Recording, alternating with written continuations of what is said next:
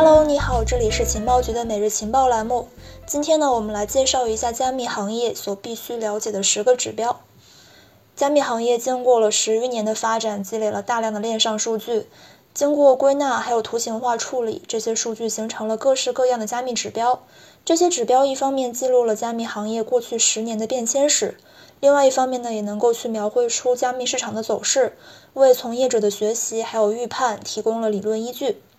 如果严格划分，加密数据能够被分为两个大类，也就是链上数据和价格数据。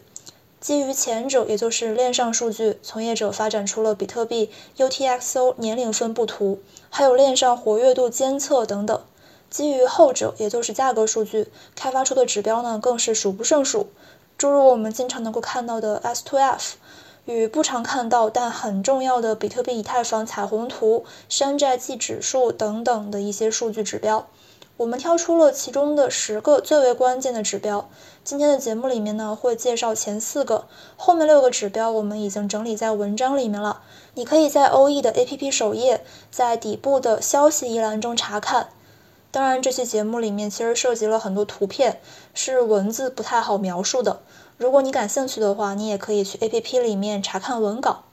那我们接下来展开讲一下这些指标。第一个指标就是比特币 U T S O 年龄分布。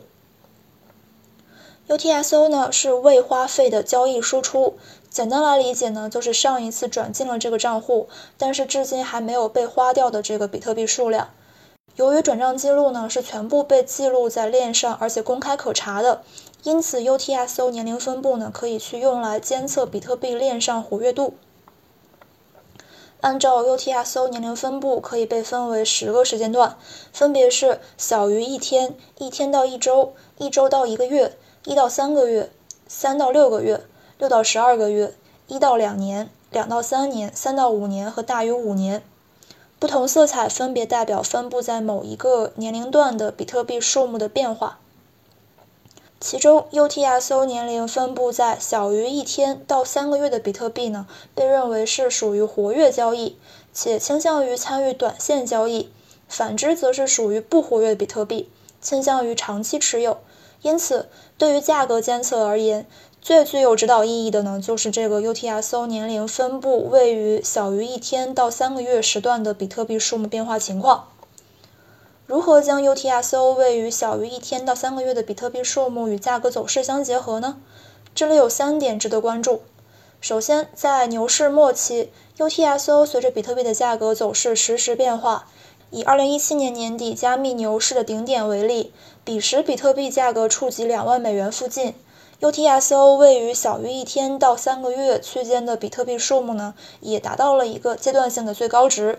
再以二零二一年三月到五月份比特币的走势为例，那个时候比特币的价格最高接近六万五千美金，随后发生月线级别回调，UTSO 位于小于一天到三个月的比特币数目同时触及了高点，原因不难理解。随着比特币的价格持续上涨，吸引了大量的投资者持有加密货币，链上交易极度活跃。其次，牛市进程中行情剧烈波动后响应滞后，即在牛市进行过程之中，每当市场遭遇到重创之后，UTS O 位于小于一天到三个月的比特币的数量的复苏呢，需要很长时间。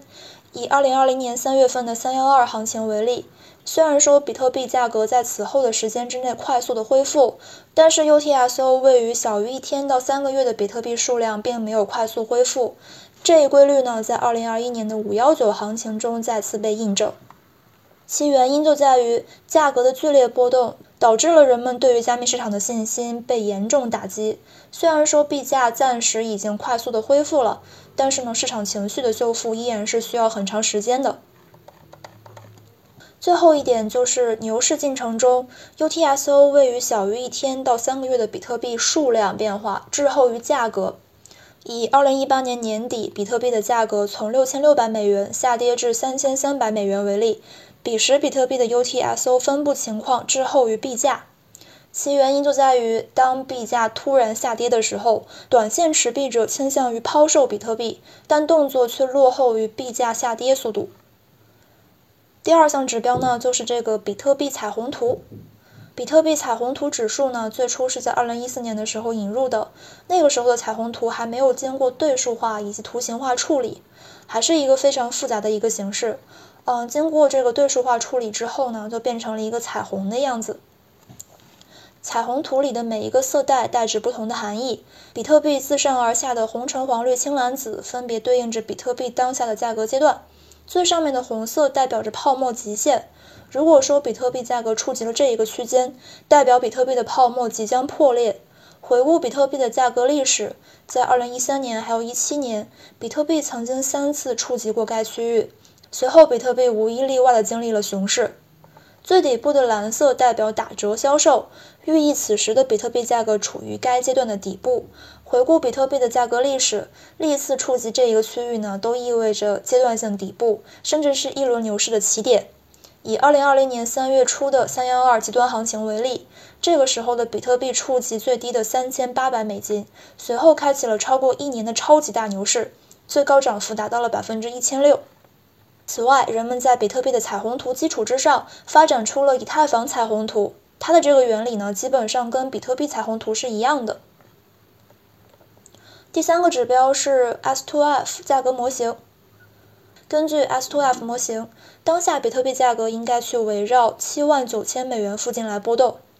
S2F 也就是库存流量比模型，由 Twitter 知名加密分析师 Plan B 发布。这个指标呢，用于量化比特币的稀缺性，其中的 S 指的是现有的库存和储备，而 F Flow 指的是年产生产量。S to F 整体代表生产市场上流通的资产数需要的时间，因此我们可以轻易的计算出比特币的 S to F。根据比特币当下的开采速度，即每年开采量大约是六点二五乘以六乘以二十四乘以三百六十五天，等于三十二万八千五百个。当下已经被挖出来的比特币总数呢，一共是一千八百八十三万，其中一百七十万是丢失了。这样的话，流通比特币数量呢就是一千七百一十三万，因此比特币的 S to F 约为一千三百一十三除以三十三等于五十二。通常情况下，黄金、白银还有铂等等的稀有金属呢，都可以去用这个 S to F 指数来去衡量其稀缺度。例如说，黄金的 S to F 指数为六十二，这也就意味着按当下开采速度，需要六十二年才能够生产出全世界库存的黄金总量。而铂的这个 S to F 指数呢是零点四，也就意味着按当下开采速度，只需要几个月的时间，铂的总量就能够翻倍。因此，就稀缺度来说，黄金是高于铂的。比特币的 S to F 是处于黄金和白银中间的。不过，比特币在经历第四次减产之后，它的这个稀缺度呢会大幅超越黄金，达到惊人的一百一十附近。第四个指标是 AH2999 定投指数，这个指数主要是用于辅助比特币定投用户进行投资决策。这个指标的特点就是为投资者明确划定了抄底线和定投线。当比特币的价格低于定投线的时候，意味着这个时候可以开启定投；而当比特币的价格低于抄底线的时候，则意味着可以抄底。事实上，当我们去回顾比特币价格走势与 AH2999 指数之间的关系的时候，这个指标总是能够在最合适的时间为我们指明方向。以上就是这四个指标的介绍了。如果你想要看另外的六个指标的话，你可以在我们的 APP 里面去查看，也可以加群来讨论。那我们明天再见喽，拜拜。